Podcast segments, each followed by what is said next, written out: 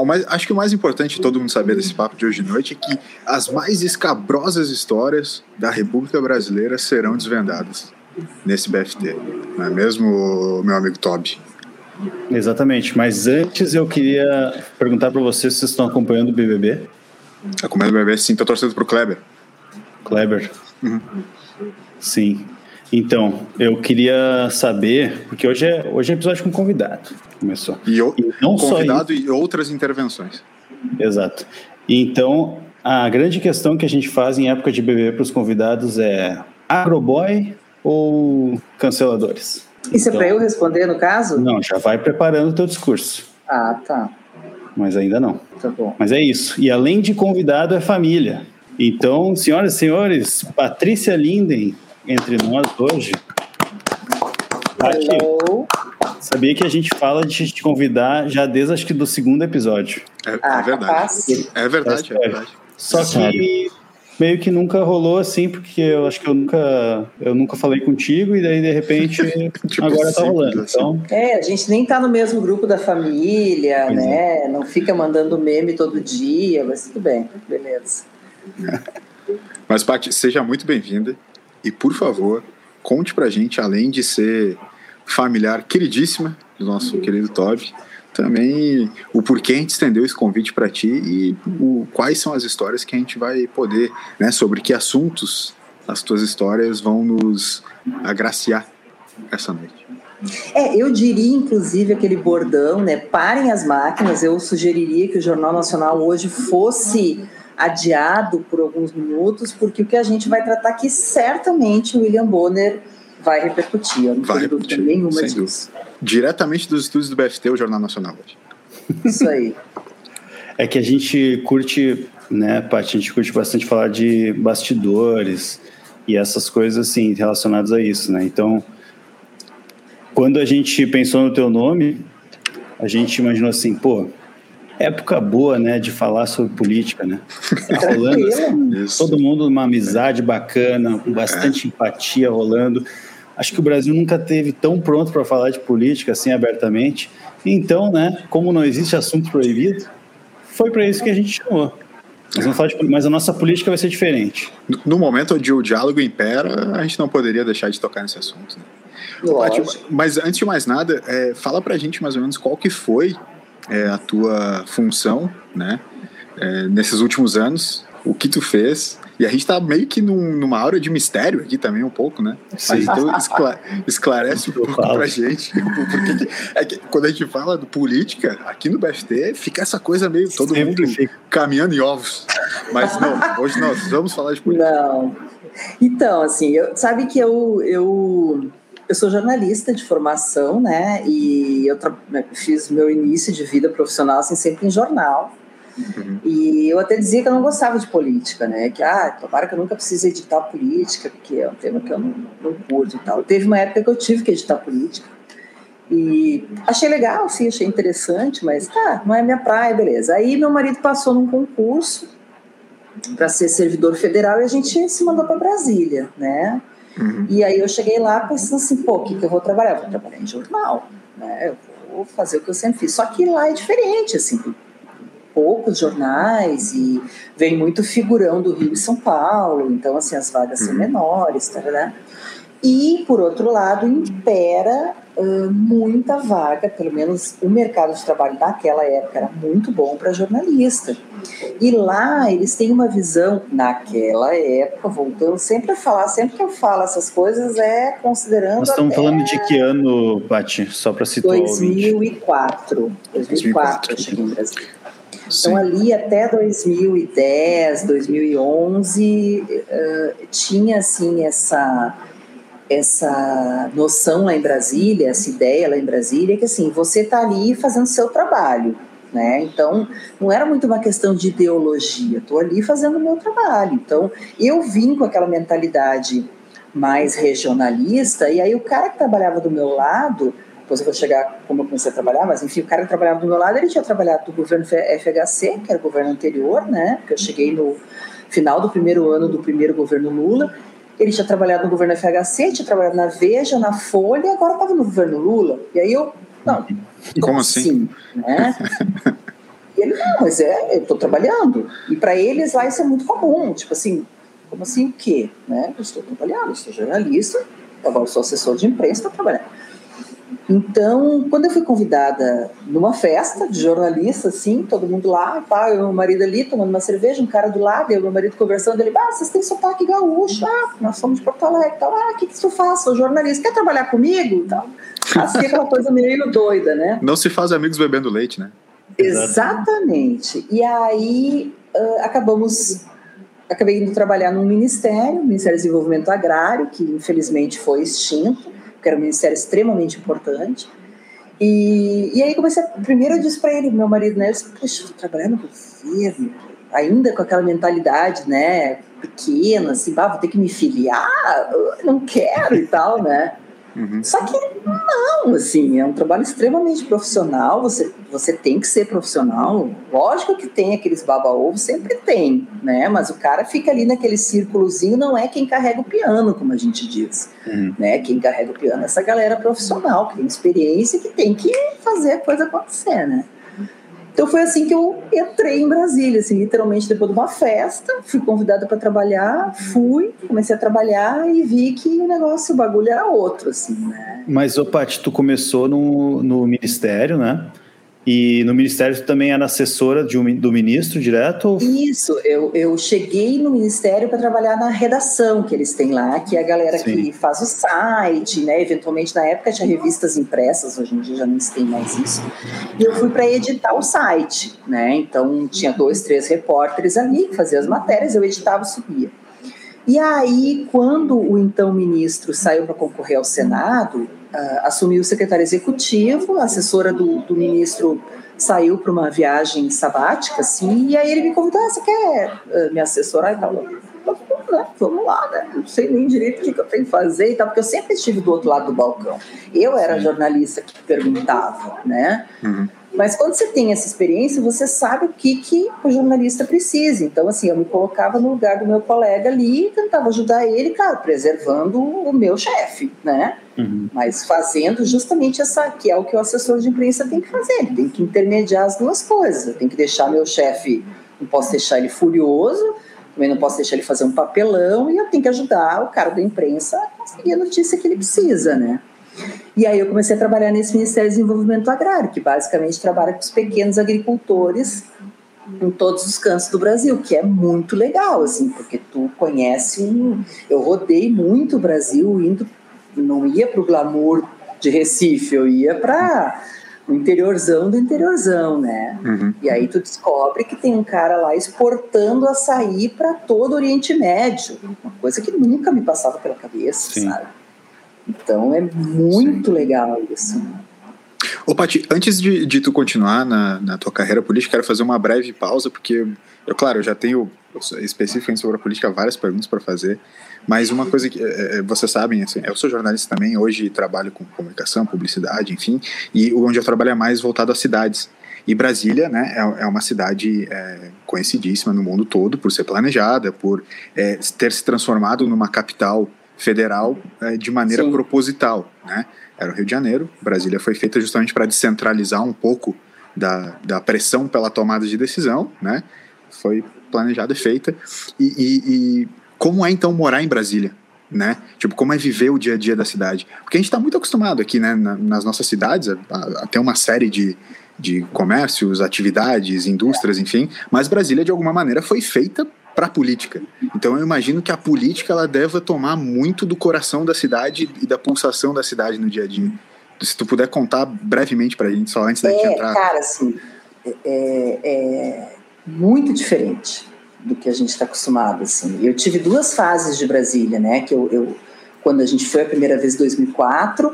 Em 2013 eu voltei para Porto Alegre e em 2016 a gente acabou voltando para Brasília. Né? Uhum. A minha primeira vivência em Brasília foi muito difícil porque eu não me abri para a cidade. Né? Uhum. A segunda, confesso, está sendo absolutamente maravilhosa. Assim. Uh, Brasília ela, ela é diferente, ela parece para muitos uma cidade muito fria, Primeiro que você raramente tem seus familiares ali, são poucos os candangos, né, que, que nasceram ali, têm seus pais e tal.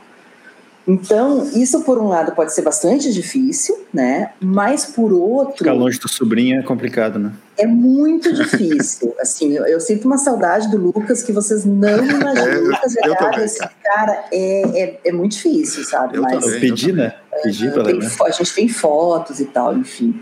Mas assim, o legal que é, é que tu acaba formando famílias ali com os teus amigos, sabe? Porque tá todo mundo no mesmo barco, então tá todo mundo sozinho. A gente passou poucos natais lá, a gente costuma vir justamente por conta dessa saudade do Lucas e tal. Mas do Tobias também. E, mas assim, a gente já passou muitos anos novos lá, anos, anos novos, anos novos, e tu só passa sozinho se tu quiser né? Porque tu uhum. faz uma rede assim. Então Brasília, sim, eu, eu digo que eu digo não, é isso assim. Segunda, quinta, ela tem um tipo de movimento, né? Então tu uhum. vai num bar, tu tem aqueles caras engravatados, tu encontra o Tiririca, tu encontra, infelizmente, o Kim Kataguiri, tu, né? Tu vê essas, é, tu vê essas pessoas ali jantando do teu lado. Infelizmente, já cruzamos com o Moro no mesmo restaurante, enfim. Então, isso é normal lá, né? Assim como no Rio, tu cruza com, com o Caio Castro. Eric Johnson. Infelizmente isso não tem em Brasília, que o meu marido não me escute, mas isso é normal lá em Brasília, né? Tu cruza com as pessoas, com, com a Zileide Silva, que é né, do, do Jornal Nacional.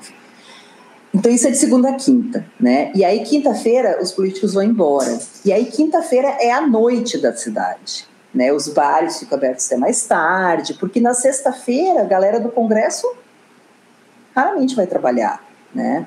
Parece a SAP. Oi? É, é, é, parece SAP, parece SAP. O pessoal dá, dá bastante. É, abrindo um parênteses, a SAP Alemanha, ela veio aqui para o Brasil para entender qual era a dinâmica do Congresso e aí Isso, montou. De produtividade. É, exatamente.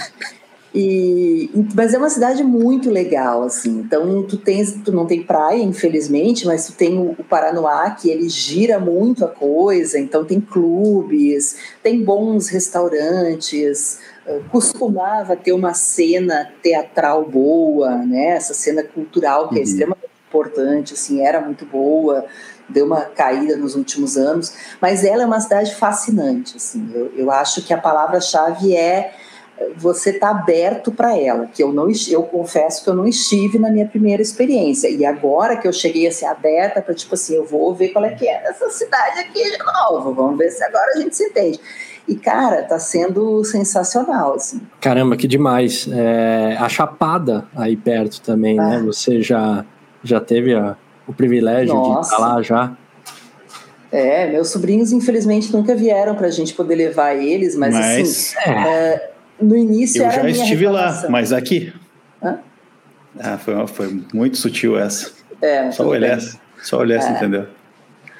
Uh, Sim, no início a minha principal queixa era isso, tipo assim, se eu tô em Porto Alegre, uma hora e meia tô em Gramado, uma hora e quarenta tô em Capão da Canoa, oh, que maravilha. Mas lá tu tem muita coisa legal também, né? Tem Pirinópolis, que é uma cidadezinha histórica, que é muito legal também, tem cachoeiras e tal. E a Chapada é simplesmente maravilhosa, né? Uma coisa, é bem roots, assim. Eu cheguei lá imaginando que eu ia ver Gramado e Canela e tava comendo terra com um carro patinando naquelas estradas de chão e tal. Mas tu tem umas cachoeiras maravilhosas, uns lugares interessantíssimos, assim, né? Então é, é muito legal, é muito legal mesmo. E agora a gente descobriu recentemente que está começando a se formar uma rota do vinho lá. Então isso Olha. particularmente nos interessou muito, assim, né? A gente Fica foi num hotel fazenda, é, e o cara tá começando a produzir vinho. Não sei se vai ser um vinho bom, mas acho que vocês daqui a um tempo vão poder ir para lá conhecer o vinho do Se o vinho Federal. não for bom, pelo menos dá para ficar bêbado. Exatamente. é empate, mas uma coisa, acho que talvez o principal de Brasília tu não falou.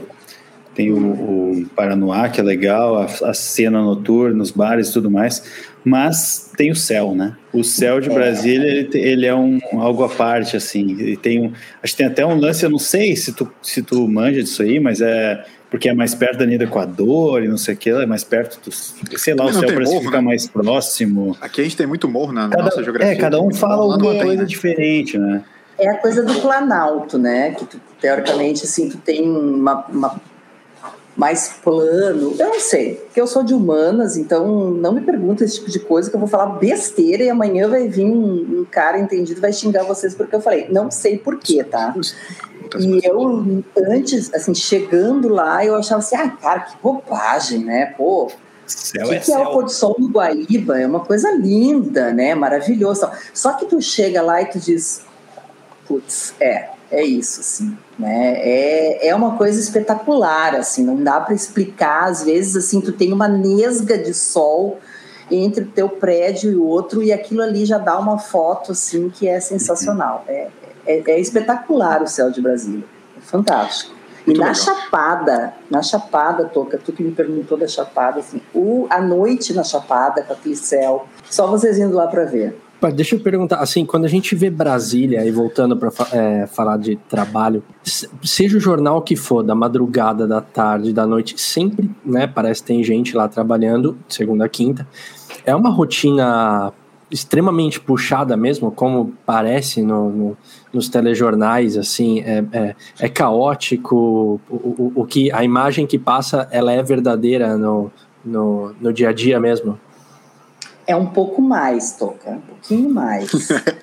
é, sério, assim, falando sério, assim, eu, eu, eu confesso que eu fui muito preconceituosa no início, né, com essa coisa que nos vendem de que em Brasília a gente não trabalha, de que é uhul. Quando eu falo que é segunda quinta, é congresso, tá? Porque executivo continua trabalhando na sexta, o judiciário não tanto, né? Porque o judiciário trabalha o quê? Três meses por ano. Então, né, nesses três meses ainda não trabalha segunda e terça, enfim.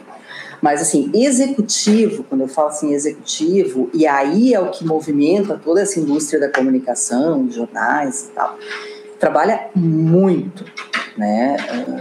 Eu não tive nenhuma experiência em veículo de comunicação lá, né? Eu fiz um freela uma vez, mas era uma revista e tal. A minha experiência em Brasília é no governo mesmo, né? E hoje é na iniciativa privada. Mas, assim, a gente trabalha muito, muito mesmo, é frenético mesmo. E aí o Congresso, também não, não vou dizer que os caras não trabalham, porque realmente eles trabalham, mas assim, quando tem as votações, aquelas coisas grandes, da madrugada, às vezes a gente não se dá conta que, mas assim, vira madrugada mesmo e é, é isso mesmo, é muita coisa, é muito trabalho. É, mas a gente, a gente brinca, né, Paty, do, mesmo com a questão do judiciário ali, mas, peraí, Paty tá aí? Caiu? Tô. Não. Ah, não, tá, que deu uma travada aqui. Uh, mas uh, tem uma amiga minha que até a Paty conhece, né? A Carol trabalha no. Ela era assessora, agora não sei como é que tá, se ela continua, porque tem um, um prazo, mas ela era assessora de um ministro do STF. E aí foi engraçado que eu cheguei em Brasília a última vez, e aí, quando eu cheguei, cheguei eu meio meu. E aí eu até encontrei a Paty depois, fiquei lá uns dias, mas na primeira noite a gente ia, esse meu amigo e eu, a gente ia dormir na casa dessa nossa amiga. E aí ela falou assim: Ah, eu vou tentar sair do trabalho um pouco mais cedo, pelas oito. A gente, beleza, vamos pro bar lá, a gente fica esperando. A gente foi num bar, ficou lá esperando, tomando cerveja. E aí, assim, ó, deu oito horas, deu nove, deu dez, e a gente mandava mensagem, nada dela responder. E aí deu meia-noite, deu uma da manhã, acho que era umas quatro da manhã. Ela chegou no bar. E aí ela disse, bah, Os caras do bar até as quatro da manhã, maluco. Não tinha o que fazer, cara. Não tinha o que fazer. E aí, assim, e ela não atendia o telefone porque ela tava com o. Era o Celso de Mello, né? Não sei se o Celso tá ainda, né? Mas, enfim, não tá, né? Mas ele era. Eles estavam lá no. Sei lá o que, que eles estavam fazendo, mas trabalhando, né? E ficou. Tinha que ficar até o último horário e ela não podia pegar o, o celular, né? E aí a gente falou, pô, mas tu não trabalha no governo, sei lá, no STF, é tudo a mesma coisa, né? Como é que tu não pode sair às oito? Mas então tem, Sair às oito, tipo, como né? se fosse normal também, né? Então, Paty, eu não sei até onde tu ouviu, mas enfim, só estava contando uma resenha aqui de um bar, né? Então. É, Sim, do bar Simpsons. Para mim foi. para mim me pegou de surpresa, assim, né? Que. Ah, é o Simpson, é verdade. Foi, eu tomei Antártica. Antártica ou. Não, Antártida, né? Antártida, Antártida era boa. É, um continente, mas Antártica, eu não sei qual é a cerveja bar, deve ter tomado isso mesmo. Ah, boa até quatro da manhã, amigo. Ele tomou todos os continentes todos. todos. Todos. Ah, que massa. Mas é isso. Onde é que a gente estava mesmo, né? Uh, eu queria fazer uma pergunta agora, voltando também para a questão do trabalho, Paty. tu viajava bastante, né? Então, tu comentou para o interior e tal, lá no, no do Ministério né, da Agricultura e é. tal. Que só aí a gente pode tirar várias coisas legais para falar, mas eu, só fazendo um, um, comparativo entre as viagens no Ministério e na presidência, né? Sim. Onde é que tu considera que tu viajava mais, assim? Onde é que tinha mais perrengue, assim? Ah, na presidência, com certeza. Até porque foi um período maior, né? Eu fiquei no Ministério menos tempo e na presidência eu fiquei mais, então, assim, lá teve uma época que eu viajava uma vez por semana. E, assim, as viagens duram cinco dias. Então, tu faz uma conta aí que eu, às vezes, e quando não acontecia de eu estar num lugar, aconteceu várias Legal. vezes, por exemplo, sim, eu passei um, um dia dos namorados em Uberaba porque eu estava em Maceió e aí de Maceió avisaram, ó, vai ter que ir uma galera para Uberaba. Eu fui para Uberaba, de lá eu achei uma loja de charutos, consegui botar no correio para mandar pro meu marido, para ele não esquecer que tinha uma pessoa. E aí de Uberaba eu fui para Porto Alegre. E aí eu fui para Brasília. Então acontecia isso assim, né? Tu saía com uma mala para 8,80 eu e Margarida, que era minha mala, que na época eu chamava ela, a gente ia longe, assim. Era, aí foi muita viagem mesmo, muita viagem. Tá, mas eh, se eu numa, numa mesma semana de Maceió para Porto Alegre, dependendo da época do ano, não tem mala que resolva, né? Pois é, é, exatamente, exatamente. É complicadíssimo. Normalmente, o normal não é isso, tá? O normal é tu voltar para Brasília, tu saber que dali a Toma quatro um banho dias toma um banho, dá oi para tua casa, né? Faz a mala de novo. Isso seria o normal, mas assim, eu peguei o último ano do governo Lula, né? E uhum. aí ele decidiu que ele queria se despedir, ele queria fazer o que ele ainda tinha feito, se isso era possível. Então foi, assim, foi realmente correria. Sim. Ô, Paty, só vamos, vamos situar a gente no tempo, né? Tu comentou ah, antes ali do, do, do Ministério. É, isso foi, o Ministério começou em 2004 até... É, eu, na verdade, eu cheguei em Brasília em 2004, finalzinho ah, de 2004, uhum. eu entrei no Ministério no início de 2005 e fiquei até 2007, 2006. Certo. E aí eu fui para a presidência. então, no, fiquei, no, segundo mandato do, segundo do Lula. mandato do Lula. Sim. Fiquei todo o segundo mandato dele e os dois primeiros anos da Dilma. Certo. E aí que eu decidi voltar para Porto Alegre. Então, Sim. fiquei esses oito anos no governo. É, então, no, tu, realmente pegou, tu realmente pegou, então, o, o, pico da popularidade né, do, do Lula e, ao mesmo tempo, também toda uma questão é, é, política de, e de comunicação, né? Obviamente, treta de comunicação violentíssima, né? Sim. né? Envolvendo os, é, é os ditos e, obviamente, estão é, postos aí nos maiores escândalos de corrupção que o, que o Brasil já passou. Sim. Postos, né? É, digo, que foram noticiados, né? Porque vamos é. dizer que o Brasil não é, nem, não, não, é um país muito amador em corrupção, não. Né? É profissionalismo. Nem um pouco. É, enfim. Mas, mas para né, a tua função como assessor de, de comunicação, assessor de imprensa, enfim, trabalhando é, na, nessa colocação, deve ter sido uma montanha russa de estresse, de, de sentimentos, enfim. Era, porque assim, é, foi, né? Porque quando eu entrei na presidência, eu entrei para fazer parte de uma equipe que tinha recém sido criada, que era a diretoria de relações com a mídia regional. Né, que parece que minha vida girava em torno do regionalismo, assim, que é uma coisa que eu curto pra caramba, né? Porque o que, que acontecia? Um pouquinho antes deles criarem essa, essa área, estourou o escândalo do mensalão.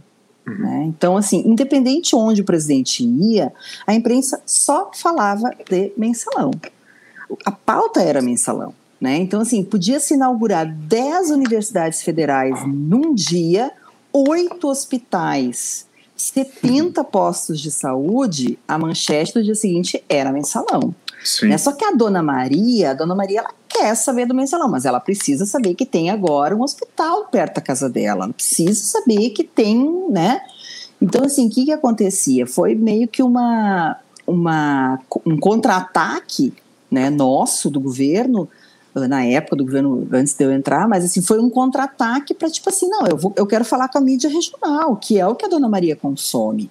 Né? A minha mãe, por exemplo, minha mãe já lê jornal NH, ela não lê Folha de São Paulo. Sim, né?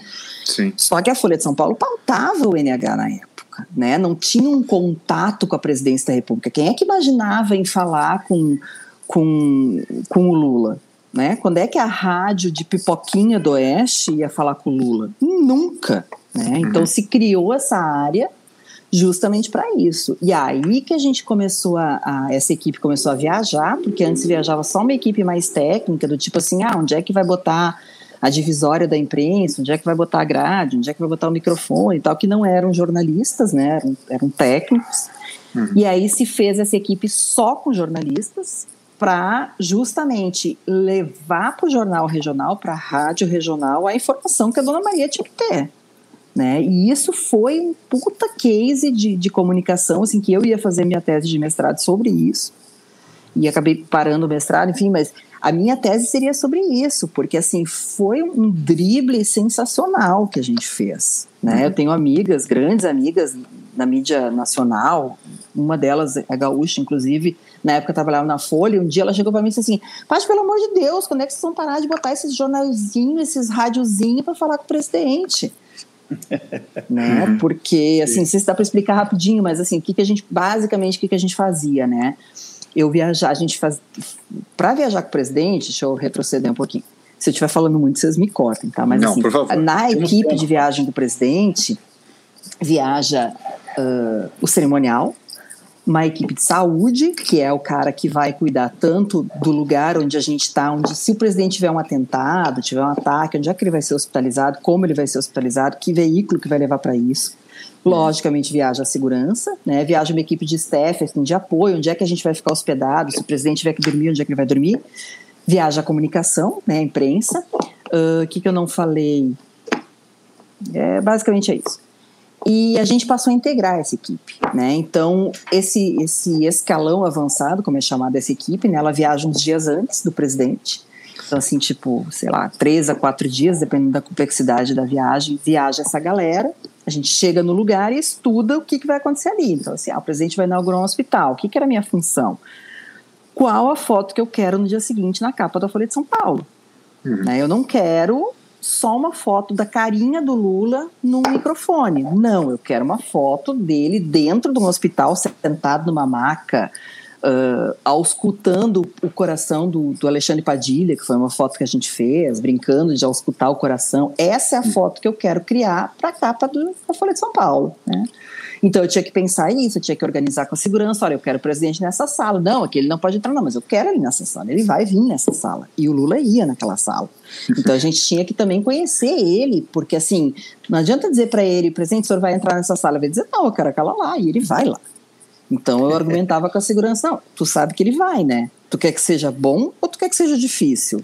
Se tu uhum. quer que uhum. seja bom, vai pelo que eu tô te falando. Vamos organizar? Vamos. Então a gente organizava e lá eu botava a equipe de filmagem da Folha, do Globo, do jornalzinho de Pipoquinha do Oeste para fotografar o presidente, né? Opa, eu tinha opa, que pensar. Fala. É, desculpa, é que tu já está indo para as histórias e para a gente é muito bom.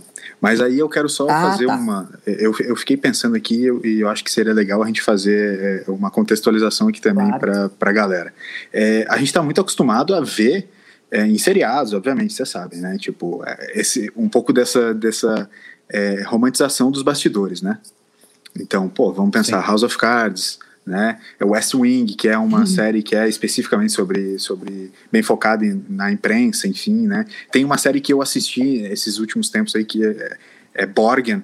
É uma série que tem na Netflix, mas é, é, da hum. Dinamarca e também é uma relação, é, basicamente são, são as temporadas elas, elas são dessa relação imprensa é, é, é poder público, né? A primeira ministra dinamarquesa e, o, e, a imprensa. Então também foca nos assessores de imprensa, foca nos, nos assessores de comunicação é, da primeira-ministra, então, enfim.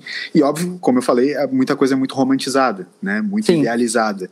Então eu só queria saber de ti, para tu começar, e, e, algumas coisas tu já, já comentou, como era o dia a dia, enfim, mas eu queria saber de ti, porque, pô, se tem uma coisa que a gente fala assim, pô, House of Cards é o Brasil, é assim que acontece aqui, não sei o quê, Brasil é muito pior, tal, tal. O quanto é perto da realidade o que se mostra nesses seriados, né, nessas, nessas obras de ficção, do que é de fato o teu dia a dia lá como assessora de comunicação, sabe? É difícil, perto, assim, é, é difícil, porque House, eu assisti House of Cards, assim, é, é que é difícil porque assim eu, eu, eu cheguei a acompanhar a visita do Obama no Brasil, né, quando uhum. ele visitou a, a Dilma e, e, é parecido e diferente, digamos assim, né, porque a segurança dele é muito mais uh, neurótica, digamos assim. Ele viaja com os carros dele, ele traz os carros no avião. A gente não faz isso, né? Uhum. Então, assim, mas é de uma certa forma parecido, sim, com a realidade pode parecer muito glamuroso, pode parecer muito ou, né? Mas para quem está ali não é. Para quem está ali trabalhando é, é um trabalho extremamente difícil, porque assim, tu não pode errar. Né? Uhum. Eu, eu, sempre dizia isso, assim, tu não pode errar. E eu guardo até hoje, eu tenho no meu Facebook a foto de um dia que eu errei. Eu errei muito feio, que eu consegui botar nos jornais uma foto do Lula e atrás dele tinha uma placa de pare. Isso não pode acontecer. Entende? Nem todos os jornais pegaram, porque dependia do ângulo, mas eu captei essa foto num jornal local, lá no Mato Grosso do Sul. Eu me lembro até o dia, eu lembro tudo dessa viagem. Eu esqueci uhum. muitas, essa eu lembro porque marcou, porque tu não pode errar. Né? Isso é um erro. Para gente que é da imprensa, que tem que cuidar da imagem do, do, da autoridade mais importante do Brasil, é um erro. Né? Vocês devem ter visto essas fotos do Bolsonaro que eles conseguiram fazer com verme atrás, anta. Sim, né? Sim. A pessoa deve ter sido decapitada. Na minha época teria sido, porque não pode acontecer isso. Né? Uh, bah, mas eu, eu fugi muito da tua pergunta, mas assim, parece. Não, não, não, não, não fugiu, não. Acho que é, é bem por aí mesmo. É, ela parece um pouco, sim. Tem, tem muita similaridade, sim. O, o, Paty, você justo ia entrar no, na questão de talvez histórias, mas assim, e aqui no podcast a gente gosta muito de falar de bastidores, uhum. perrengues, enfim, né? aquelas histórias que depois que elas passam, né, elas ficam é, gostosas de se contar, né? Você tem alguns, alguns perrengues, né, com certeza, ah? mas para contar, para gente dividir. Cara, assim, é o que mais tem, né? Porque Vamos fazer é... um top 3 perrengues. top 3. Ah, top 3 é, é, é legal, assim. Uh, eu vou pensar, eu vou pensando aos poucos, porque tá. tem muito. Perrengue assim. número 3. Mas assim, o mais difícil, assim, eu não sei se é por ordem de importância, até é por tá, ordem do que eu vou me lembrando, não, não que a pessoa problema. já está idosa, né? Então certo. tem que considerar isso. Mas assim, teve um que foi o trem do Pantanal, que a gente foi reinaugurar o trem do Pantanal, né? Que ele liga, ligava na época aqui da Uana, Mato Grosso, a, a Campo Grande, enfim. E aí, no meio da viagem, a gente ia levar presidente nesse trem e eu ia estar acompanhando uma equipe de, de imagem, como a gente chama, que é só o cinegrafista, o fotógrafo e tal. Beleza. E aí aquela coisa de combinar com a segurança, né? Olha, eu vou, eu vou levar a equipe de filmagem, deixa eu só melhorar a luz aqui. Eu vou levar a equipe de filmagem junto no trem, beleza? Não, beleza, tá bom. Aí se, se, se definiu que no meio da viagem o presidente ia descer do trem, porque se ele fizesse toda a viagem de trem ia demorar muito. Então ele iria descer de trem no meio do nada e ali ele pegaria um helicóptero e, vo e voltaria para Mato Grosso do Sul. Ah, lindo, nossa, tranquilo, né? Pô, tranquilo. Aí a gente foi fazer o reconhecimento e descobriu que naquela estação de trem tinha uma, tinha uma, uma sei lá, uma localidade com 300 moradores. E eu disse, bom, quando ele descer deste trem, os 300 moradores estarão aqui. É óbvio, né? E aí a segurança, não, a gente vai, bota dentro do helicóptero. Eu disse, gente, eles vão vir para cá e eles vão querer pegá-lo. Então a gente, eu vou estar com a imprensa e a imprensa vai estar aqui. E mesmo que eu segure os meus meninos da imagem dentro do trem, vai ter gente que vai vir de carro. É óbvio, né? Eu tô falando nisso numa época que Lula tinha 81% de aprovação. Sim. Então, oito entre cada dez brasileiros amava Lula. Então, se ele subisse numa árvore, ia ter dez neguinhos em cima da árvore para beijar ele, né? Hum. Uh, é uma coisa meio óbvia. E aí a segurança bateu o pé comigo e disse: Nós não vamos preparar nada. Quando ele descer deste trem, ele vai entrar no carro. Eu disse: Ok, ele vai entrar no carro. Tá bom, ele vai entrar no carro. É lógico que ele não entrou no carro. É lógico que tinha 600 pessoas, porque cada um trouxe mais um. Tinha, realmente tinha muita gente. Eu vi repórter, em, não estou brincando, eu vi repórter em cima de telhado de casa, eu vi pessoas em cima dos telhados, de árvore. E aí, assim, eles chamaram a, a polícia militar do local, né, da cidade mais próxima, e aí tentando fazer aquela aquela coisinha assim de abraçar o presidente. Quando eu me vi, quando eu olhei para mim, eu estava abraçado em dois uh, uh, policiais militares fazendo cerquinha para as pessoas não chegarem no presidente. Eu pensei, eu tenho 1,60m. Na época eu pesava 15 quilos a menos. O que, que eu estou fazendo? Que eu não sou segurança. E ali no meio tinha a repórter, a, a Cláudia, da, da, afiliada da Globo, do Mato Grosso do Sul. Vocês vão ver ela uma hora, vocês vão lembrar.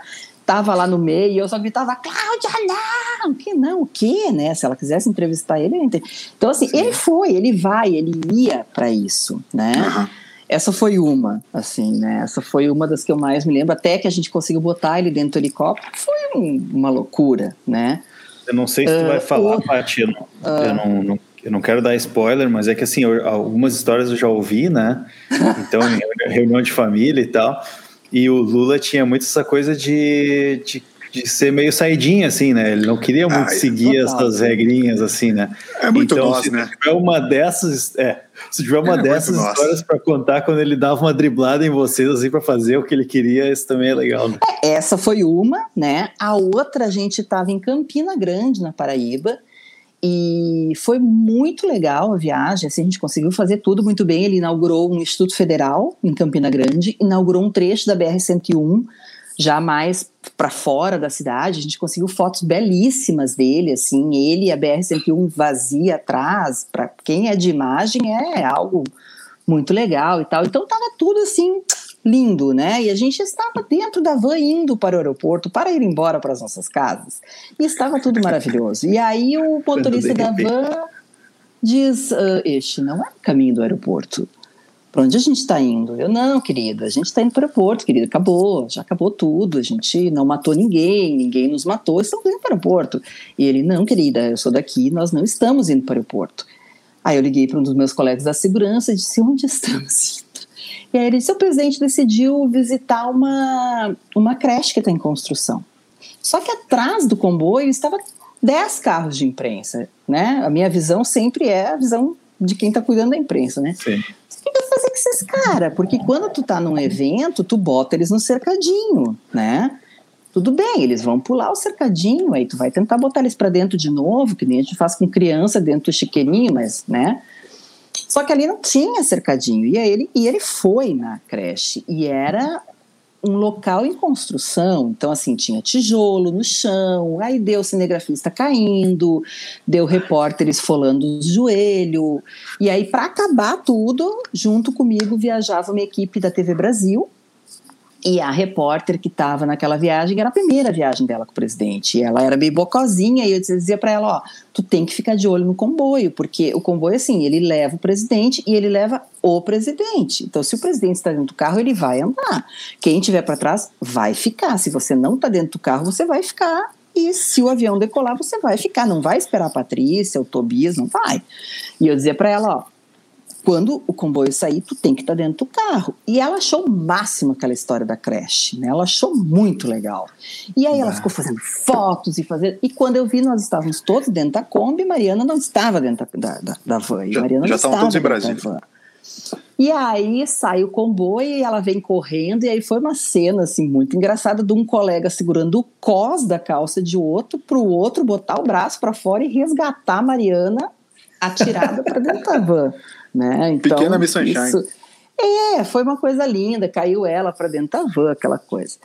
E um outro perrengue que é muito legal de lembrar, assim, que foi muito, muito perrengue, foi literalmente um programa de índio, foi quando a gente foi na uh, reserva indígena Raposa Serra do Sol, em Roraima, né, que é na divisa com a Venezuela. Aquilo ali foi muito legal. Era um período muito conflagrado, assim, porque o Lula tinha batido o martelo de que era uma terra indígena contra contrariando grandes interesses de fazendeiros, né? E, E, só que o índio, assim, eles são fabulosos, mas eles são dificílimos, porque eles não escutam o que tu fala e eles são bastante machistas, assim, pelo menos os que eu conhecia. Não vou generalizar, tá? Que amanhã eu vou acordar com uma flechada no meio da cara. Mas, assim, os que eu conheci especialmente lá, eu pedia as coisas e eu olhava e as coisas não estavam acontecendo. Aí eu falava pro meu amigo da segurança e dizia: Vasco, por favor, você pode pedir pro cara fazer isso? Ele pediu, o cara fazia, né? Só que lá, assim, é, é uma, uma localidade, eu não vou me lembrar quantos quilômetros de, de Boa Vista, mas assim, de carro para ir a gente levou sete horas de estrada de chão. Né? Então é longe, Nossa. pacas. E o presidente, logicamente, foi de helicóptero. E para não ficar fazendo essa bate-volta, a gente dormiu na, na reserva, né? na terra indígena lá. E eles têm uma bebida que é muito tradicional que chama caxiri. Cajiri, acho que é caxiri. Dizem que ela é feita da mandioca, mas a mandioca mascada por uma índia. Então ela vai mascando a mandioca, gospe, tudo aquilo fermenta e vira o caxiri, né? E eu tinha feito a lição, lição de casa, tinha dado um Google antes de ir, fiquei sabendo da história, então eu pensei assim, se me oferecerem qualquer coisa para beber, eu não vou beber, eu vou fazer de conta que eu bebi e vou devolver, agradecer e tal, né? Mas os meus amigos todos beberam, né? E aí foi um perrengue danado, assim, de ter que ir durante a noite no meio do mato porque não temos banheiros, não é mesmo? Numa, numa oca, digamos assim, né? Uma oca não há papel de ah, higiênico neve. Né? Então isso foi, foi muito legal também. É. E, e, e, e Pati, outra uh, coisa assim que não foi. Fala. Não, pode contar, vai, vai contar. Não, e aí tem aquelas coisas assim que tu faz e tu não te dá conta, porque assim, é, é, é uma responsabilidade muito grande, sabe, Gurias? Assim, é, a gente brinca, a gente, hoje eu dou risada, dou muita risada, mas assim, eu passava duas, três noites sem dormir, né? Sim. Porque tu tem na mão uma responsabilidade muito grande. Eu não podia me responsabilizar por algo, por exemplo, que poderia botar a vida do presidente em risco. Então, assim, ah, eu quero que ele entre nessa sala. O segurança dizia: Ah, tu quer? Tu quer que eu bote ele ali? Então, assim, eu sabia que se alguma coisa acontecesse, é minha responsa também, entende? Assim, é complicado, né? Se ele cai, se ele se machuca, se ele tem uma imagem ruim, é tua responsabilidade. Então eu passava noite sem dormir até chegar o dia do evento, né? E só que hoje a gente ri e tal, só que naqueles dias era tensão pura, né? E tu tá tão focado às vezes naquilo, assim, do tipo assim, eu, eu preciso fazer isso aqui que tu não te dá conta das coisas que tu faz, né? Uma coisa que eu contei pro, pro, pro pai do Tobias, que casualmente é meu irmão, contei pra família, assim, mas ele morre de rir dessa história, que assim, a gente foi, uma das primeiras viagens que eu fiz, a gente foi para Petrolina para inaugurar uma escola e um hospital. E aí, uh, da escola para o hospital, ele ia caminhando, porque era pertinho, assim, só que no meio do caminho vieram os estudantes para tirar foto com ele. Era uma foto muito bonitinha de fazer, porque aqueles estudantes lá do interior, nossa, estão vendo o presidente da universidade, não sei o quê, aí vamos fazer a foto e tal. Só que aí eu estava trazendo a galera da imprensa, né? Então vem e tal, aí veio dos 50 que tinha, veio 35. Aí quando terminou a foto, eu olho para trás, vem vindo os outros 15, e aí tu faz aquela coisa de presidente, agacha de novo, porque a gente vai continuar a foto. Aí eu me dei conta que eu estava mandando o presidente da República agachar. sabe? Tipo assim, não, não é para levantar, de, abaixa, abaixa, abaixa. Sabe aquela coisa assim. acabamos depois... de encontrar o título desse episódio. A mulher que mandou o presidente agachar. Cara, é, é uma, aí tu te dá conta e aí tu diz assim, gente, o que que eu fiz? Aí outra vez foi que, um, peraí que agora eu comecei a rir, me esqueci, mas assim, sabe? Aí tu te dá conta que tu fez aquilo ali, que tu mandou o cara agachar, como assim? Sabe? E, e, outra vez, assim, uma das coisas que a gente fazia, que eu falei lá no início, que a gente estava driblando a mídia nacional, né? Então, quando a gente chegava no aeroporto, normalmente aeroporto pequeno, mesmo grande, tem uma sala, alguma sala tem naquele aeroporto. Então, a gente transformava aquela sala num estúdio de rádio e levava dois, três, quatro radialistas do local, né? Para conversar ao vivo durante uma hora com o presidente. Isso foi uma coisa uh, sensacional, assim, porque o cara lá de Caicó, literalmente, o cara de Caicó, no Rio Grande do Norte, conversou ao vivo, na frente do presidente, né? Só que aí, o que, que acontece? Quando o presidente chega, chega aquela entorragem com ele, né? Os ministros, Aí no lugar tá o prefeito, a mulher do prefeito, a tia do prefeito, a avó do prefeito, o cachorro do prefeito. E tem 50 pessoas ali. Só que para tu fazer a entrevista, tu tem que tirar todo mundo e deixar uhum. só o presidente e os caras, né? E aí teve uma vez que eu acho que era Goiânia, eu não vou afirmar, até para depois não xingarem que eu, que eu tô falando da mulher do, do prefeito de lá, mas eu consegui tirar todo mundo e a mulher do prefeito continuou ali dentro da sala, né? E aí essa época a ex-presidenta Dilma era ministra da Casa Civil e ela participava junto das entrevistas, né? Normalmente o Lula deixava algum, algum ministro com ele e tal. E aí ela estava ali lendo os, os, papéis dela, de cabeça baixa e tal, e eu olhei e dei de cara com a tal da mulher, mulher do prefeito, né? Eu fui lá e disse, senhora, a senhora precisa sair. E aí ela fazia assim, eu ia falar com ela, virava Nossa. a cara para mim, né? A mulher do prefeito. Aí eu virava pelo corpo dela e dizia assim, senhora, a senhora precisa sair. ela fez isso umas quatro vezes. Aí na quinta vez, que meu chefe já estava me olhando feio, o presidente já estava né, querendo começar a entrevista, aí eu levantei a voz e disse: Senhora, a senhora vai sair agora. E aí a dona Dilma achou que eu estava falando com ela. Meu. E aí a dona Dilma olhou para mim e disse: Minha filha, eu sou ministra, chefe da Casa Civil e eu vou ficar nessa entrevista. Aí eu, o ministro não era com a senhora, era com ela. Nisto, a mulher do prefeito já estava a 10 quilômetros. Ela saiu correndo, né? Ela, então, não tem aquela ninguém aqui. outra coisa. Ah, que espetáculo. É, aí a terceiro, o terceiro desse, dessa coisa que você não se dá conta que você está fazendo a primeira foto depois que Dilma foi eleita. Né? A gente fez uma viagem para Tucuruí, que vem a ficar no, no, longe, né? E nós íamos inaugurar uma eclusa, que na época eu me lembrava o que, que era, que agora já não sei mais o que, que é, mas enfim, é uma coisa de engenharia maravilhosa, que o barco vai, a água sai, o barco volta, a água volta. Muito louco. Fomos inaugurar a eclusa e aí a minha missão era botar o presidente, a presidenta eleita com a eclusa atrás, né? Eu tinha que fazer essa foto. Beleza, aí coloquei o presidente, coloquei a presidenta eleita e junto vieram 78 pessoas atrás deles na foto. E eu precisava tirar aquelas 78 pessoas porque a foto era os dois, não era 78 pessoas, né? Aí comecei a tirar um, tirar outro, tirar um. Aí nisso, claro, a segurança ajuda, o cara que trabalhava junto comigo ajuda, vão ajudando, vão ajudando, porque daí é o deputado estadual, é o vereador, e tu vai tirando, tu vai tirando. E daqui a pouco eu peguei um senhor pela mão e disse: Senhor, eu vou lhe acompanhar, o senhor precisa sair. Não, eu vou ficar. Não, o senhor vai sair agora. Eu olhei, era o, o ministro da Agricultura da época. Né? Aí tu diz assim, cara, eu, Patrícia Linden, nascida em Porto Alegre, né, morando por muitos anos em Estância Velha, agora em Brasília, estou puxando pela mão um ministro de Estado. Então, assim, corte marcial seria o caso, sabe? Mas consegui a foto. Hoje eu tenho a foto para me lembrar de Dilma e, e, Lula na eclusa de Tucuruí. Isso quer dizer, então, que naquela entrevista de rádio você foi a primeira pessoa a falar um fora Dilma sem querer. Assim. E provavelmente. Tá. Que não era Dilma, mas foi um fora. Não, foi tudo um bem. tchau, querida. Tchau, tchau, tchau, querida. Tchau, querida. Saiu um tchau, querida ali sem querer, mas, mas saiu. Ali era, era difícil. Só quero deixar claro, só quero deixar claro, Toby, é que aqui o pessoal hum. é todo mundo canhoto. aqui é o... todo mundo canhoto. Ah, tá bom. Ô, Paty, o outro dizendo... não, mas a gente é. Eu, eu tava dizendo que eu ia te jogar pro lado direito da tela pra ver se tu ia reparar. é não. Empate, mas falando sério, o, a gente tá falando bastante de viagem e tal, que realmente é, acho que é, Sim. é muito divertido mesmo conhecer esse, esses bastidores. Mas eu queria entender também, porque eu lembro de algumas histórias que tu contava de como é que era o dia a dia em si, no, no gabinete mesmo, né?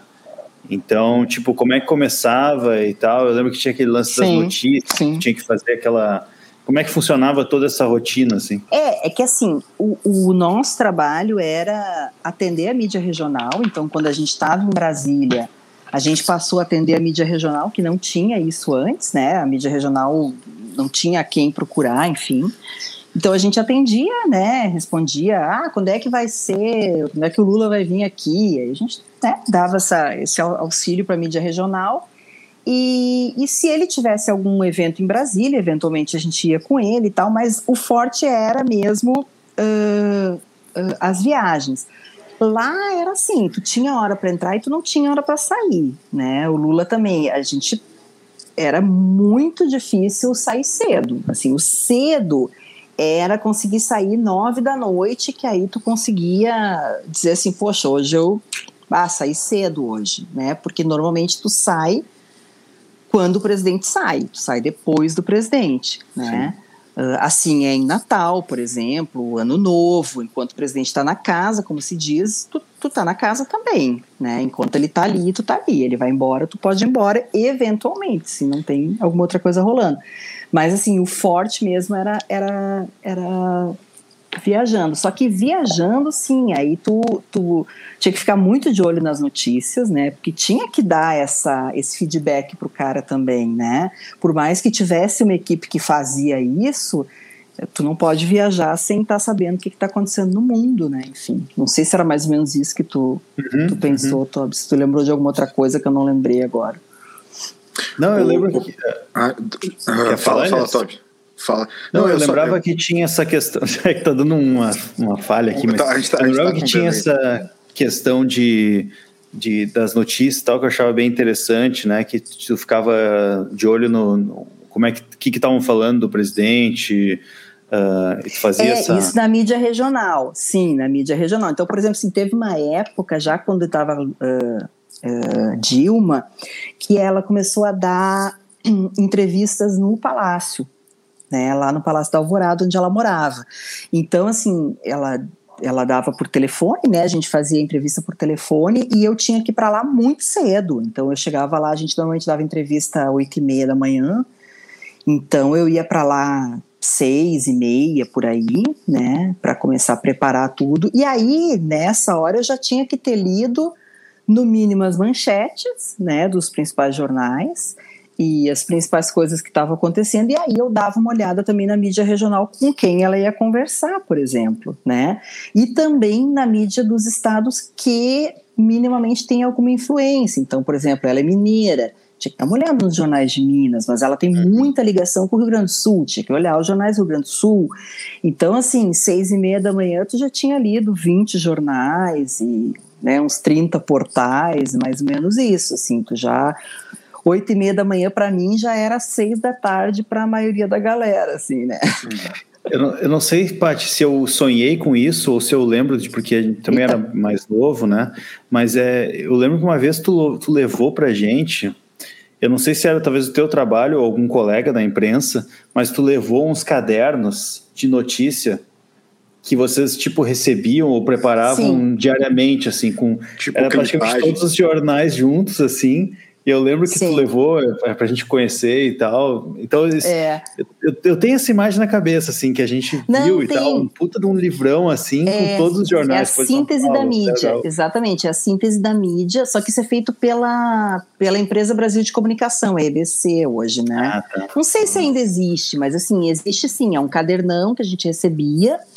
E ali tem todas as notícias relativas ao governo federal, e de todos os jornais, assim, todos os, os, jornalões, como a gente diz, né, Folha, Globo, Estadão e tal, alguns regionais, os principais regionais, assim, Estado de Minas, uh, o Povo de Fortaleza e tal, e é um calhamaço diário, assim, uhum. mesmo, aquilo, só que aquilo ali eu não fazia, aquilo ali eu só recebia Sim. e ia. Ô, ô, ô Paty, deixa eu perguntar, porque você falou que uhum. começou do lado de cá dos jornalistas e depois acabou passando para assessoria de imprensa. Você é. acabou ganhando, digamos, amigos que se tornaram inimigos ou gente que achou que você, é, sei lá, traiu o, o, movimento dos jornalistas e passou para outro lado? Não. Ou você conseguiu manter uma. Porque você mesma falou que entendia o lado deles e tentava ajudá-los da mesma maneira que preservar o, o, o seu chefe, digamos assim, mas essa relação ali com os, com os colegas de, de, de, trabalho, como é que ela ficou? Cara, é, ela é, esse é, é um pouco tenso, assim, porque eu tenho que entender os dois lados, certo? Ele, o, o jornalista, ele entende só o dele. Então ele acha que eu tô ali para que ele consiga entrevistar o presidente, de preferência exclusivamente sem os outros coleguinhas. Isso não existe, né? É, então assim, eu, quem é que paga o meu salário, né? Uh, só que ao mesmo tempo o meu salário é pago para que eu faça com que ele tenha a notícia que ele precisa isso nem sempre é compreendido, né? Então tu tenta assim de todas as maneiras fazer com que a pessoa entenda que tu tá ali para ajudar. Sempre tem gente que reclama, sempre, sempre, sempre, porque a gente mudou muito o esquema da viagem do presidente, né? Antigamente, por exemplo, o cara sabia que o presidente ia viajar provavelmente às nove da noite do dia anterior à viagem dele, que ele ia sair às sete da manhã né? A gente passou a mudar isso. A gente, com dois, três dias, a gente avisava. Eventualmente, quando era muito perrengão, tipo essa história aí do da Raposa Serra do Sol, eh, eu avisava com seis, sete dias de antecedência, porque tu não tem um voo para Roraima sete, horas, sete vezes por dia, né? Uhum. Uh, eu pegava um ônibus para levar os caras, a gente fez isso, eu peguei um ônibus, botei um, um assessor meu dentro do ônibus para levar os caras de Boa Vista, porque não ia dormir todo mundo na reserva. Então, o ônibus saiu quatro da manhã de Boa Vista, com os jornalistas, com esse cara que trabalhava comigo, e foi levando todo mundo. Aí teve alguém que chegou lá e reclamou por que, que dentro não tinha um travesseiro, porque ele acordou muito cedo e um travesseiro. Né? Eu disse, querido, desculpa que não teve travesseiro nem café da manhã na próxima, mas vai ter café da manhã com fruta e iogurte para ti, né? Então, assim, sabe? Sempre vai ter alguém que vai reclamar. Só que isso é da vida, né? Assim como o presidente vai reclamar de alguma coisa também, né? Por mais que tu tenha feito assim das tripas coração, provavelmente ele vai reclamar. O meu chefe reclamava, né? O presidente achou tudo lindo, maravilhoso, disse, ah, que boa essa viagem. Meu chefe por que que tu fez tal coisa? Sim. Então, é, é, é um, esse meu ex-chefe, ele tinha uma frase que pra, eu levo para a vida, que ele dizia assim, Patrícia, o esporro é da vida. Então, assim, tu vai levar xingão, tu vai levar esporro, ponto. De alguém tu vai levar, em algum momento tu vai levar. Então relaxa, entendeu? Porque vai acontecer. E essa relação com os jornalistas, assim, eles também precisavam muito da gente, eles sabiam disso, né? Então a gente conseguiu estabelecer, por exemplo, assim, a velha guarda que trabalhava antes da gente entrar tinha muito medo de dizer: meu Deus, não pode dizer que o Lula vai para tal lugar, porque se ele desistir, depois vai sair que ele desistiu. E a gente chegava na brodagem e dizia: ó, tá previsto que ele vai para tal lugar, mas não publica. O cara não publicava, porque ele sabia que se ele publicasse, ele ia me queimar e eu não ia mais dar informação para ele, uhum. né? Então tu tem essa troca assim que é importante para os uhum. dois lados. E assim como quando eu estava do outro lado do balcão, quando eu fui cobrir Fernando Henrique Cardoso, eu pulei a cerca. E eu fui tirada com os pezinhos para cima, né, com segurança me carregando, jogada para outro lado da cerca. Eu não queria depois quando eu era assessora de imprensa, eu não queria que ninguém pulasse a cerca, mas aí era um problema meu, o cara ia Sim. tentar pular cerca, né? Então, assim, Sim. tu tem que ir jogando e, e fazendo. Por exemplo, a Tânia Monteiro, que recentemente saiu do Estadão, que para mim é uma das melhores jornalistas do Brasil, assim, uma pessoa que eu gosto muito logo nos meus primeiros dias de presidência da República, eu tive que me abraçar nela, literalmente agarrá-la. Não sei se ela lembra disso, a gente estava no Rio, numa cidade do interior, que eu não me lembro, acho que foi Petrópolis, porque ela conseguiu burlar a segurança, ela entrou dentro do prédio onde estava o presidente, e eu não podia deixar ela entrevistar ele. Né, porque ela ia conseguir uma exclusiva e aí eu ia ser massacrada pelo resto da imprensa. Então eu literalmente agarrei a Tânia para não deixar ela caminhar. E ela ficou furiosa comigo. Ela, ficou, ela gritava no meu ouvido, né? Me solta! Mas o meu trabalho era segurar ela, né? Eu segurei, Sim. no dia seguinte, normal, a vida correu e Sim. somos amigos até hoje, né? Então, é, é um jogo. Pode falar. Fala, Toby. É, é... Vai, fala, Toby. Não, é, não é, é, que na real eu acho que já, já ia posicionar o, o, os finalmente os finalmente. Então, deixa eu fazer a última, então. Vai lá. Porque é, é, é uma curiosidade pessoal minha mesmo, de verdade. É, Paty, tu nos contou várias histórias de duas figuras que são, talvez, é, duas das figuras mais importantes da, da história do, do Brasil, Sim. né? É, o Lula não tem nenhuma Você dúvida. Você tá brincando comigo? Você é, tá enfim, maluco? Esse, esse, é outro personagem também, né? Ah, Como assim? Personagem também. O Lula e o Toby, você ia falar? É. Lula e Toby, Lula e. Toby, eu não tenho a menor dúvida, são duas das figuras mais importantes da história desse país. Obrigado. É mesmo? É, mas enfim, e o, o, Lula como figura, de fato, extremamente popular e que foi e, e continua uhum. sendo popular ainda que controverso, né? Eu não tenho a menor dúvida. A Dilma, de alguma Sim. maneira, ela saiu um pouco da mídia, se resguardou, enfim. E eu queria bater justamente nisso, assim. É, de alguma maneira foi uma continuidade de governo, né? Porque o Lula é, é, teve os seus oito anos de mandato, depois ele preparou a Dilma para ser, de fato, a, a sucessora dele, e foi. E era, foi uma continuidade, né? Mas, ao mesmo tempo, os dois muito diferentes. Né? Como tu mesmo contou pelas histórias, assim, pô, Lula, abraços do povo, tal, tal. A Dilma é. sempre foi já um pouco mais, até como, como personalidade mesmo, eh, eh, percepção, né? Turrona, uma coisa mais durona mesmo, assim, né?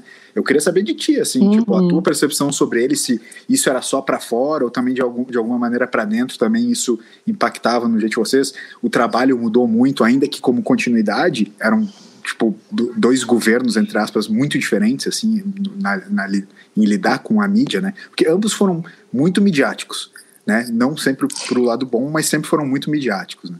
É, assim, ó, uh, o Lula é muito o que tu vê, é muito o que tu vê ali, né? Com um pouco mais, assim, por exemplo, uh, tem uma história que eu, que eu acho, que eu, toda vez que eu me lembro, eu não quero ser piegas, tá? Mas toda vez que eu me lembro, eu me arrepio inteira.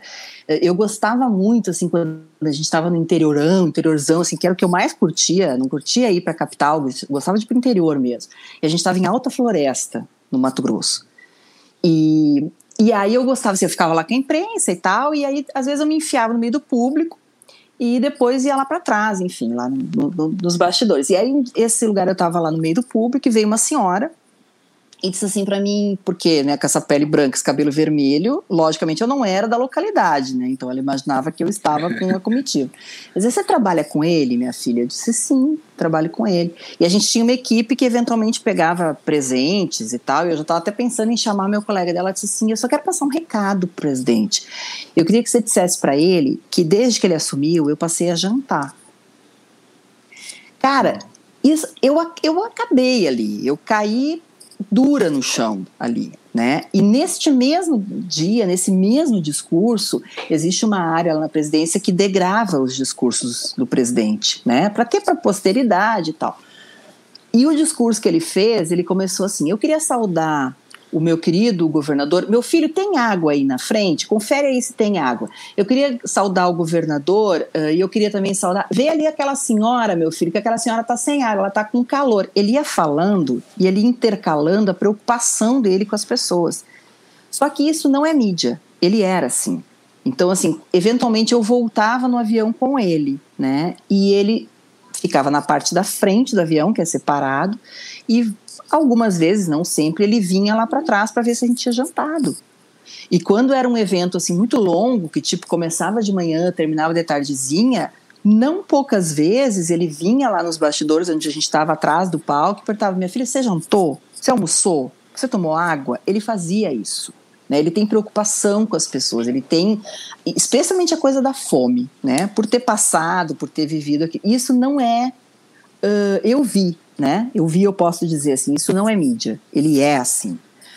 Aí tu vai me dizer assim, ah, a Dilma é o contrário, né? A Dilma é técnica, a Dilma é turrona, ela é dura. É, ela é muito dura, ela é muito técnica, ela é muito inteligente. Eu não estou dizendo que o Lula não seja inteligente, né? Ele tem uma mania assim, ele tinha, né? Ele dizia assim, o que, que eu vou fazer nesse lugar? E aí o, o, assessor dele dizia, e aquilo que entrava, dez anos depois, se tu perguntasse para ele, ele sabia, não, eu fui lá, eu fui inaugurar uma cisterna, fui inaugurar uma faculdade para 748 pessoas. Ele lembra, né? Ele é muito inteligente, mas ela tem essa coisa muito técnica. E aí todo mundo rotulou ela como essa coisa dura, grossa, grosseira, braba. Ela é. Mas assim, eu tenho uma filha e durante o governo dela eu engravidei. Eu pensei assim, putz, primeiro ano do governo dela eu engravidei. O que, que vai aparecer, né? Que agora eu não quero ser demitido, alguma coisa assim. E ela me chamou no meu último dia antes de tirar a licença maternidade. E eu pensei assim: ah, ela vai dizer assim, tá, tchau, Patrícia, né? Vai pra tua licença maternidade, a gente se vê daqui a seis meses. Não, ela me chamou, que ela queria tirar uma foto comigo. Me perguntou: ah, desculpa, Patrícia, eu não lembro, é menino ou é menina? E aí eu falei: não, é menina, é a Carolina. E aí o olho dela encheu d'água e ela disse: eu tenho a Paula. E eu quero te dizer uma coisa: tu vai ter uma melhor amiga pro resto da tua vida. Tu consegue imaginar aquela figura que tu vê na TV falando isso? Sabe? E ela, e ela falou desta maneira que eu tô falando para vocês. Os meus amigos da segurança depois riam que eles olhavam de longe ela falando comigo e aquele jeito dela de dizer assim: Você, Patrícia, você vai tirar seis meses de licença maternidade, eu não quero que você apareça aqui, porque você vai cuidar de Carolina, você vai ficar na sua casa. Então, assim, quem olhava de longe achava que ela estava acabando comigo, né? E ela estava sendo uma pessoa delicada. E ela fez isso então. comigo. Assim como me xingou tremendas vezes, né? Então, assim, existe um machismo também por parte do que a gente vê na mídia? Existe, porque o Lula também xingava a gente. Né? Uhum, e eu uhum. sei que os presidentes anteriores, por ter trabalhado com gente que trabalhou com presidentes anteriores, também xingavam muito as pessoas, né? Mas a imagem que ficou dela é essa, da, da braba, da gritona, da mandona, da louca, né?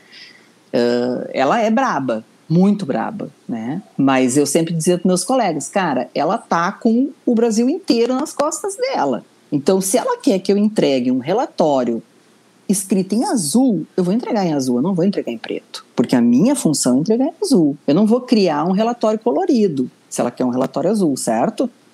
Então, a minha função é assessorar. Aí, quando entregavam em preto, estou dando um exemplo ultra aleatório, né? Mas assim, quando inventava uma caraminhola, lógico que ela ia mandar o cara PQP, porque ela tá com 200 coisas na cabeça, o cara vai inventar um relatóriozinho com um emoji. Não, né? Tu não vai fazer isso.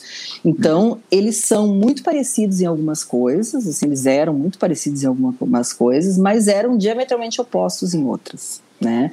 Ela é muito mais focada, assim, no, ela gosta do do PowerPoint, assim, ela gosta do número, ela gosta da tabela, isso que eu vi, vi dela, tá? Pode ser que ela vá dizer, não, não é nada disso, mas o que eu vi dela é isso, ela gosta de estar tá ali, na execução. O Lula gosta de estar tá no povo. O que ele curte é ver a vida das pessoas, é estar tá lá no meio, é isso que ele gosta. Legal. É Sensacional. Mas assim, só para terminar, eu me lembrei de um perrenguinho Queria Vamos. só uma historinha para terminar. Não sei se ainda dá tempo, porque eu falo ah, muito. Claro. Sim, uma historinha curtinha para vocês, que é o seguinte. Uh, uma vez a gente foi para o Rio, presente ter umas agendas que eu sinceramente não lembro, porque a gente ia muito para o Rio de Janeiro, então ele, a gente foi para o Rio e eu ia fazer uma entrevista dele com algum veículo que eu também não lembro, e a gente ia fazer essa entrevista no hotel. Então, assim, das únicas agendas minhas era essa entrevista e uma outra que era tipo um teatro, alguma coisa assim. Aí tu já leva uma roupa mais bacaninha, porque tu não vai para Caicó, né? Tu não vai para o meio do mato, tu não vai para Quixeramobim. Então, uma roupinha mais arrumadinha e tal. Aí tô eu lá preparando a entrevista dele, ele chegaria dali a dois, três dias. E aí me liga o nosso coordenador da viagem, né? Que esse escalão tem um coordenador e tal. E ele diz, Patrícia, onde é que tu tá? Ah, tô no hotel tal, preparando a agenda. Ele volta pra cá, volta pro nosso hotel, porque a gente tá indo embora.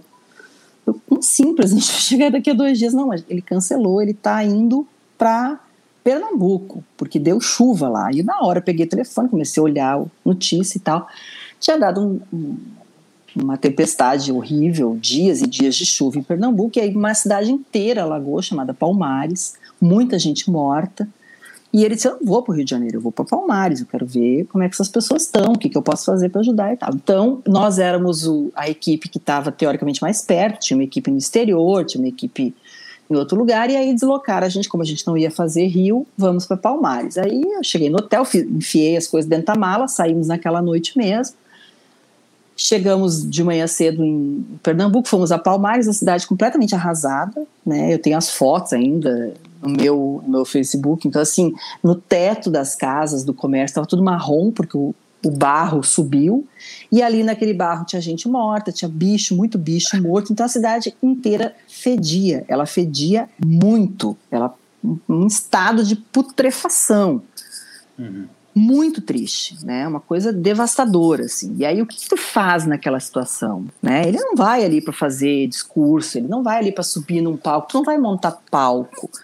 Ele vai querer visitar a cidade, vai rapidamente talvez falar com o prefeito, talvez falar com a imprensa, vai subir no avião vai embora. Então era, era como dizem os militares, conduta de combate. Tu faz ali o que que dá e tal. Bom, ele vai para a estrada. Chegou o dia, o presidente chegou de manhã, a gente mal e mal viu a cidade, no dia seguinte ele já chegou. Ele desembarcou, deu um oi pro prefeito e disse: Quero ir ver a cidade. Um dos meus amigos tinha servido, um dos meus amigos que era da segurança, tinha servido no Haiti, depois daquele terremoto que morreram milhares de pessoas. E ele dizia assim: Palmares fede mais que o Haiti, porque tá muito fedorento, né? Tá muito horrível, era muito triste a situação, né? E aí a gente botou ele, ele botou uma umas botinas assim, né? E eu olhei para os meus sapatos de manhã, né, no hotel e pensei assim: quem de vocês vai morrer? Porque eu sabia que entrando naquela lama não sai, né? E aí eu fiz Unidunité, você vai morrer, querido. E aí fomos. E aí eu entrei na van atrás do carro do presidente e lá pelas tantas o carro parou. Ele desceu com as botininhas dele e aí a gente olhou assim, e aí na van que eu tava, estavam alguns ministros, entre eles o então ministro da Educação, Fernando Haddad. E aí eu abri a porta para saltar, né? Porque eu não queria que a imprensa chegasse nele, aquela minha função, né? E aí o, o, então ministro me segurou no braço e disse: Não, tu não vai descer, né, Patrícia? Eu disse, não, lógico que eu vou descer. Ele, não, tu não vai, olha como é que tá isso aqui. Eu disse, não, ministro, eu sei como é que tá, mas eu preciso descer. Aí eu desci e fez aquele barulhinho assim, tu vai com a lama até o joelho, né? Aí eu pensei, realmente, ainda bem que eu fiz uma cerimônia fúnebre para minha Melissa, porque ela acaba de, de falecer. Então, assim, foi muito legal ao mesmo tempo. E aí, à noite, aí o presidente foi embora, a gente iria embora só no dia seguinte, a gente voltou para o Recife Literalmente, a gente botou fora as nossas roupas, porque não tinha a menor condição de lavar, né? E, e aí a gente foi beber. A equipe ali, a gente foi, sentou num bar, porque era um impacto muito forte, assim, sabe? Tu tá preparado para fazer um evento glamuroso no Rio, ele ia receber um prêmio, se não me engano, não me lembro agora. E a gente foi para um cenário completamente de destruição, né? Então, assim, tu sai de uma coisa que aparentemente ia ser muito bonita e tu vai para o meio de uma terra arrasada e ele fez questão de abraçar as pessoas e confortar as pessoas com lama até o joelho, né? Então, assim, é aquela coisa para mostrar que a vida ali, só estou contando essa história para dizer assim, aquela, a vida ali não era glamour, não era hotel cinco estrelas, não era isso, era dureza mas é uma recompensa que eu trago para mim assim uh, e só para falar para todo mundo não sou filiada não sou petista tenho várias críticas né a várias pessoas a várias figuras a várias políticas enfim mas assim é uma coisa que eu vou ter 85 anos se Deus me conceder e não vou esquecer essas coisas porque uh, é, foi, foi uma época muito sensacional. Assim, essa coisa daquela mulher me dizer que ela passou a jantar, uma coisa que para nós, eu vou sair daqui e vou comer sem me preocupar quanto eu gastei com aquele pão, né? Pra gente é uma coisa tão corriqueira e para ela ela passou a jantar, então tu imagina o que que isso faz, sim, né, na cabeça sim. de uma pessoa e de ver uma destruição total assim quando tu estava imaginando entrar no Teatro Municipal do Rio de Janeiro. Né? Então são coisas assim que realmente mudam a vida da gente e a gente passa a ver o Brasil que a gente que a gente vive como um puta país assim com gente maravilhosa. É sensacional. Sensacional. Sensacional. Sensacional. Da mesma forma que isso te marcou, Cadê vocês? conversa não está aparecendo? Você está dando meio umas travadinhas, a gente escuta bem. É. Mas a gente também, essa, essa conversa também marcou o BFT, certamente. Foi é muito legal. Obrigado mesmo, Paty, pelo teu tempo aí, pelas histórias todas. Eu até queria, a gente tem uma frase aqui que é o avançado da hora, né? Quando a gente chega no avançado da hora, a coisa já chegou no limite, a gente precisa acabar, né? Mas... Ô, Toby, eu só queria perguntar tá uma coisa. Eu só queria, na verdade, Não, falar uma coisa. Mas eu tenho que falar antes. Tá, porque... Não, eu ia dizer é que, assim, talvez a gente, para terminar os últimos dois minutos, né? Porque realmente a gente já avançou, eu tenho outra reunião agora, do, tem uma gravação. E Desculpa. não, é, mas é interessante, Paty, porque tu começou a tua carreira de jornalista e, né, de certa forma, não gostava muito de política, mas acabou, uhum. então, entrevistando Fernando Henrique e, e trabalhando, de certa forma, na política, depois tu for para outro lado, e hoje, então, tu segue uma carreira ainda voltada para a política, né? Então, acho que seria interessante, não. talvez... É, hoje eu estou na iniciativa privada, e trabalho numa empresa de fundo de pensão. Então, assim, hoje eu saí realmente da política. Pois né? é, mas o, mas o. É, tu foi um bola fora mesmo, então. Mas é que tu tem aquele, aquele trabalho que tu fez recentemente de preparação para políticos e tudo mais, né? Sim. É, então é nesse sentido sim, que eu. Na verdade, sim, eu dei um curso na Unicinos. É, eu fiz um curso na Unicinos, eu dei aulas de, de um curso de extensão, né?